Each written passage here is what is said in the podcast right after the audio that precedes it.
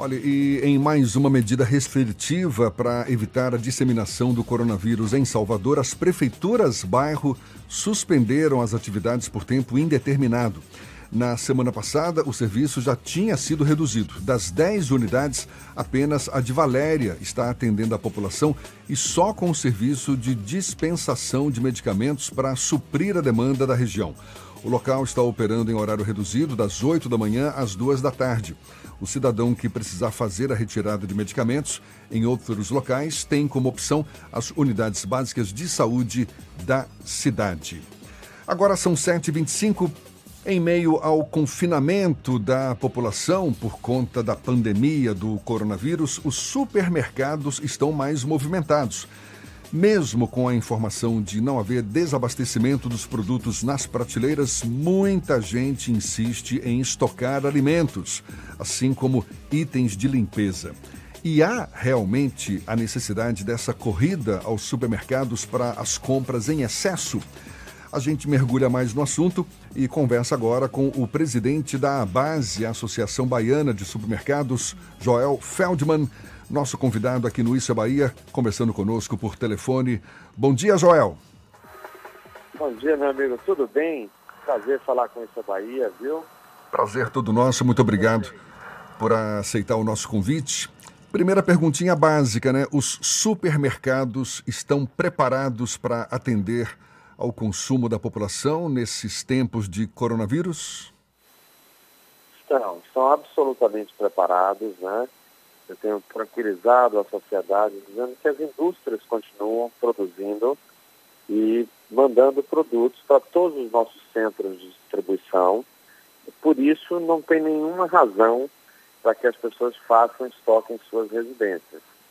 Acho que os primeiros dias houve uma, uma certa histeria, uma compra exagerada, mas nos últimos dois dias já notamos a normalidade no comportamento do consumidor. Mas tem havido, pelo menos, alguns produtos que, que correm mais um risco, um risco maior, por conta de dificuldade das próprias transportadoras, os fornecedores, eles estão circulando com facilidade ou tem alguns que estão encontrando algum tipo de dificuldade, Joel? Não, até o presente momento a gente tem a normalidade no abastecimento. O que tem independe do coronavírus, tem alguns produtos que aí sim por dificuldade do produtor, ou escassez agora nesse momento por conta de safra. Isso é da normalidade também do setor. Então você tem alguns produtos que subiram de preço, algumas categorias subiram exageradamente de preço. A gente tem feito um movimento no setor do supermercado para evitar esse aumento de preço, mas é, algumas categorias têm uma alta de preço, a exemplo de ovos, exemplo do, da categoria de leite, feijão, são alguns itens aí que tiveram alta de preço durante esse período aí do, do início do processo da, da reclusão do coronavírus. Um produto que tem tido uma procura muito grande é o álcool gel. Não está entre os produtos alimentícios de primeira necessidade, mas nesse momento acabou se tornando um produto muito procurado. A gente até já viu, já circulou aí pelas redes sociais, é, é, circularam pelas redes sociais vídeos de brigas em supermercados, pessoas estocando, é, é, querendo estocar uma quantidade muito grande.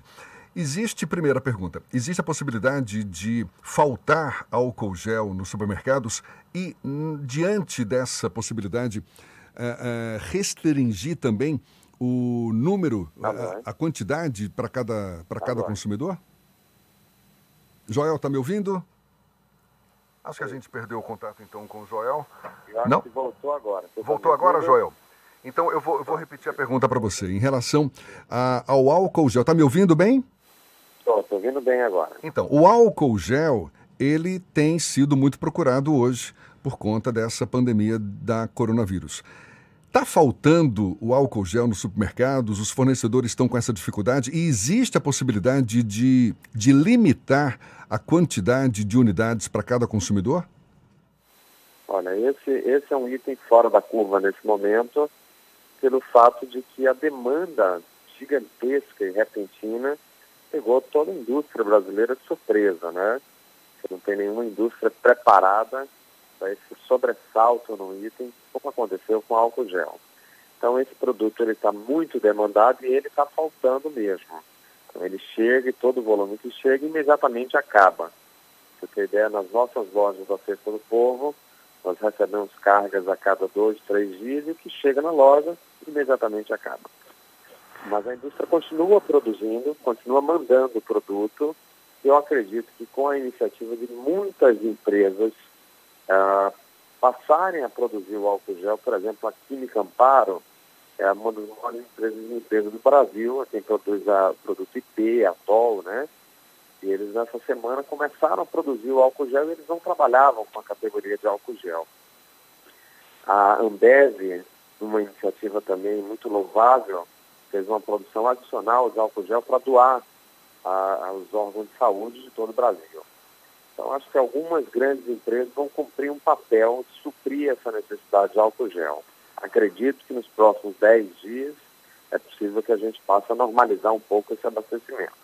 Joel, uma das questões que tem se falado muito, tem se discutido e a população tem mostrado uma certa preocupação é com o eventual sobrepreço de mercadorias, já que existe uma alta demanda, muita gente buscou estocar, infelizmente acabou não seguindo as próprias recomendações das autoridades sanitárias e de saúde. E aí, como coibir esse eventual sobrepreço que pode vir a prejudicar toda a cadeia econômica, já que os trabalhadores, inclusive, devem perder algum tipo de rendimento nesse processo? Ó, você sabe que algumas redes de supermercado na Bahia foram, uh, tiveram uma iniciativa de sair na frente e ofertar um congelamento de preço.